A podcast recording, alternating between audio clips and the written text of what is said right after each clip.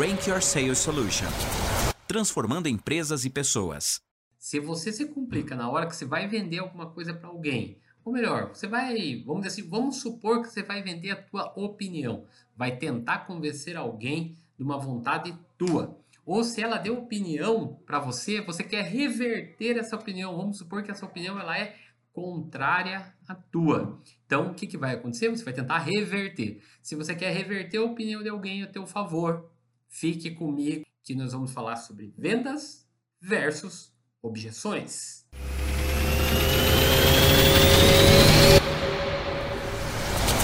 No mundo comercial, uma das coisas que os vendedores mais se complicam é quando o cliente começa a fazer objeções. Habitualmente o ser humano ele é egocêntrico e o que eu sempre falo, nunca permita que uma pessoa externalize uma objeção. Porque a partir desse momento a pessoa vai defender essa tese até o final. E você vai se complicar muito para reverter a opinião dela. A não ser que você siga esses conselhos que eu vou dar aqui para você nesse vídeo. Então, o que, que acontece? Quando você vai é, fazer uma abordagem de vendas, você tem que ter uma sequência lógica. Quem tem uma sequência lógica vende mais se você não tem uma sequência lógica, você não sabe para onde que você quer ir, você tem, não, não tem uma estratégia de negociação bem descrita, bem delineada, você pode se complicar. Portanto, o primeiro ponto que eu quero que vocês tenham atenção é traçar antes da negociação, antes da reunião, pelo menos cinco objeções cinco objeções que possam vir a acontecer durante a reunião. Tem que ter isso. Ah, mas só objeções, Fabrício? Não, tem que ter os contornos também. Você tem que ter as quebras. Caso o cliente fale qualquer coisa, você tem que estar com uma resposta meio que pronta. O nosso cérebro nos trai o tempo todo. Já imaginaram se essa objeção que vem é uma objeção muito complexa e você tem que na hora formar, formatar algo que responda com plausibilidade na palavra aquela objeção feita pelo cliente? Já pensaram nisso? Vamos supor que para você, um cliente que está desconfiado, por exemplo, em relação à entrega do produto. Vamos supor que nesse caso o cliente precisa pagar antes mas ele não produto ou serviço, mas ele não tem, vamos dizer assim, ele não tem as garantias, pelo menos na cabeça dele, ele não tem as garantias que aquele que aquela entrega vai ser feita. E você não quer que ele faça essa objeção porque isso pode gerar desconfiança por parte do cliente. Então o que você vai fazer? Durante o teu processo de vendas, você vai já externalizar. Você já vai falar, olha, nós temos algumas vantagens competitivas e dentre elas está com relação ao prazo de entrega. Pessoal, e mais uma vez, estou partindo do princípio que prazo de entrega no teu mercado aí é uma questão muito importante. O cliente habitualmente, por exemplo, paga antes para depois receber. Ou ele não paga antes, 100% antes, mas ele vai pagando. Você vai dizer para ele assim: nós nos preocupamos tanto com a questão de prazo de entrega que nós informamos o cliente do começo ao fim toda a rotina de entrega e tem um seguro, isso é um exemplo, tá, pessoal? Que nós colocamos no contrato para em caso de em caso de algum problema na entrega, o contrato é segurado. Então, em relação ao prazo de entrega, os nossos clientes nunca, não existe hipótese de tomar prejuízo. Pronto. Já quebrei uma objeção no meu argumento, o cliente não externalizou, porque se sabe, o cliente é egocêntrico. Se ele falar, você vai ter que se defender. Então é melhor falar antes do que você se defender lá depois. Se defender é muito mais difícil do que já explanar no teu processo de vendas. E vamos supor que o cliente está bastante resistente, ele está criando objeções ali, ele está muito resistente a tudo que você fala. Objeção, primeira coisa, você entende.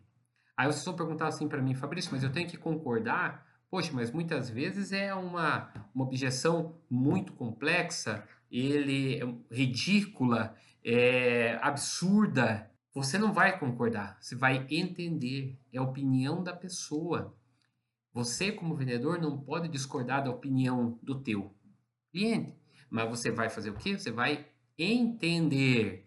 Então, objeção ou opinião do teu cliente, você vai entender primeiro, valorizar e depois dar alternativas de solução. Por exemplo, que o cliente começa a bater muito forte na questão da credibilidade do produto ou serviço. O que, que você vai falar para ele? Vai dizer um exemplo aqui, estou dando exemplos, pessoal. Supondo que o cliente é o senhor Bartolomeu. Senhor Bartolomeu, eu entendo perfeitamente aquilo que o senhor está nos dizendo. E eu, no seu lugar, faria o mesmo. Afinal, esse, o mercado hoje ele é tão complexo, tem pessoas boas, tem empresas boas, empresas ótimas, mas também tem empresas não tão boas e que podem vir mesmo trazer esse tipo de problema para o senhor. Então eu valorizo muito isso. Mas o senhor me permite dar algumas alternativas que são para resolver esse tipo de preocupação e tirar essa, essa preocupação que o senhor tem? Viram a diferença, pessoal? Por que, que é bom atuar dessa forma? Para que você não mude teu semblante. Do jeito que uma objeção vem, se você não estiver preparado emocionalmente, não adianta você dizer que você concordou, que você valorizou, que você entendeu. Se o, o corpo fala, se a tua parte emocional não está preparada para isso. Então, toda e qualquer negociação, outro segredo é pensar assim: independente da objeção que vier, independente da opinião que vier, eu vou entender, valorizar e entregar alternativas. Entenderam essa trinca, pessoal? Eu vou entender, olha só, eu vou entender, depois eu vou valorizar e depois eu vou entregar alternativas para tirar a preocupação daquele cliente. Pessoal, objeções são coisas que acontecem durante uma negociação que você que estar preparado para isso. Outro ponto, Objeção, pessoal. Se um cliente começar a perguntar, perguntar, perguntar e ficar aquela, aquele monte de perguntas, isso quer dizer interesse. Isso quer dizer interesse. Se um cliente não te pergunta, é porque ele não está interessado, ele já vai te despachando. Então tenha como sinal de interesse quando um cliente começa a perguntar bastante sobre sobre teu produto, sobre teu serviço, enfim, sobre aquilo que você vende. Beleza? Outra coisa, quando você for para uma reunião, procure se perguntar assim: quem está sentado na minha frente? Qual é o perfil de personalidade? Aí você vai dizer, Fabrício, mas eu, o cliente não está muitas vezes na minha frente, muitas vezes eu estou no telefone, e aí eu tenho que, que minha venda é ao telefone, ou minha venda é presencial. Você, o pessoal sempre costuma falar quem vende empresas para empresas, o pessoal fala, ah, não, mas aqui é, é, é B2B, é B2B a venda. Gente, é B2B, mas também é CPF to CPF. Ou se você está vendendo direto ao consumidor, as pessoas têm formas e comportamentos diferentes. Se você nota que uma pessoa começa a fazer muita pergunta e com um grau de análise muito aprofundado, tendência dessa pessoa ser uma, uma pessoa analítica. Então você entrega especificidade.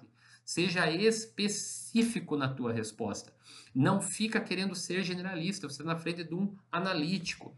Agora, se é uma pessoa com uma tendência de dominante, você nota que as perguntas dele são mais direcionadas ao que, não ao como. Então, seja objetivo e rápido. Isso para dar dois exemplos, pessoal, de pessoas. Se é uma pessoa mais extrovertida, mais sinestésica, que valoriza muito o relacionamento, Construa relacionamento. Ah, Fabrício, mas é aquela pessoa mais quieta. Aquela pessoa quietinha que gosta da própria, da própria companhia, não fala muito. Você tem que ter perguntas abertas para fazer com que essa pessoa fale. E, e, falando do que é o tema principal aqui, por que, que eu tracei esses quatro tipos de personalidades? Porque esses quatro tipos de personalidades, pessoal, trazem objeções diferentes. E eles pensam diferentes. Para o mesmo problema, eles têm quatro opiniões diferentes. E lembra que opinião ou objeção, você entende, você valoriza e entrega alternativas para tirar preocupação. Nunca esqueçam disso. Isso é muito importante. Não esqueçam.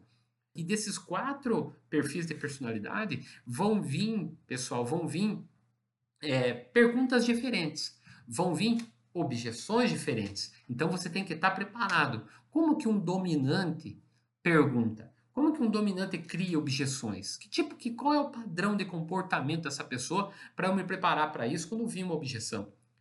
O influente ou extrovertido, como que é uma pessoa mais extrovertida quando ela está comprando?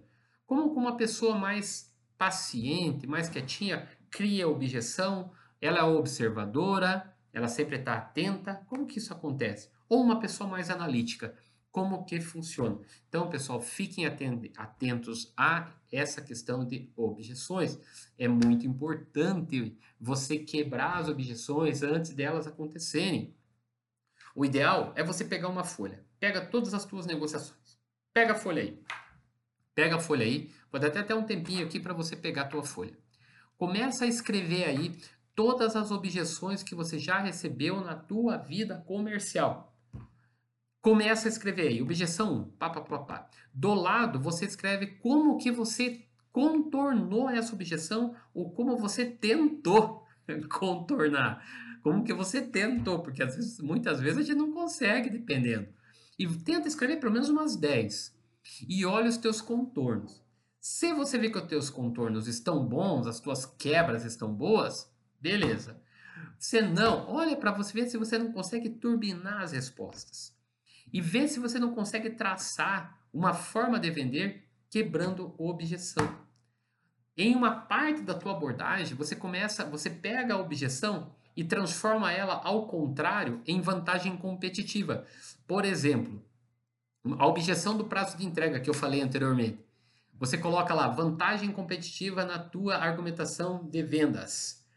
Temos uma, um prazo de entrega menor do que o mercado atua e com seguro contra qualquer problema que ocorra no meio do caminho. Isso é uma vantagem competitiva. Talvez você tenha concorrência, não tenha, ou se a concorrência tem, você tem mais. Vantagem competitiva é isso.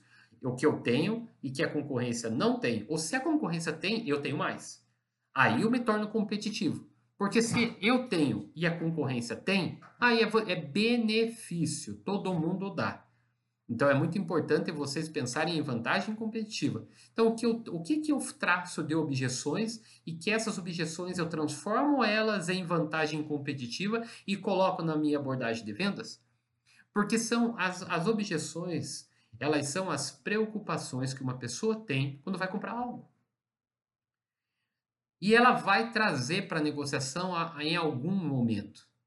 E é nesse ponto que por vocês saberem agora, a partir desse momento que vocês estão assistindo esse vídeo, que as pessoas elas tendem ao egocentrismo, é importante a pessoa não externalizar uma objeção ou algo que porque a, a objeção ela é um argumento contrário de tudo aquilo que você está falando.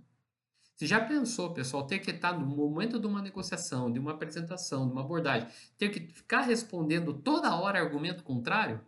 Isso se você tiver muito argumento contrário durante uma apresentação, isso quer dizer que não está legal a tua apresentação.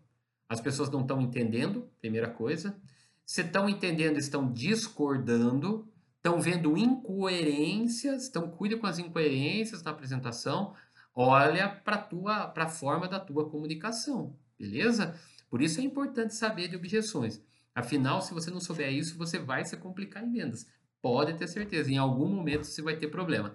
Beleza, pessoal? Esse é um bate-papo rápido, falando de objeções. Anote aí, não deixe de se inscrever no nosso canal da Rank Consultoria. Nós estamos sempre postando lá conteúdos que vão ajudar vocês é, no processo de vendas, na abordagem, na negociação, no fechamento, no conhecer de pessoas, que é muito importante. E nos acompanhe sempre que tenho certeza que os conteúdos vão ajudar muito você a alavancar seu processo de vendas. Beleza? Um abraço, pessoal. Até mais.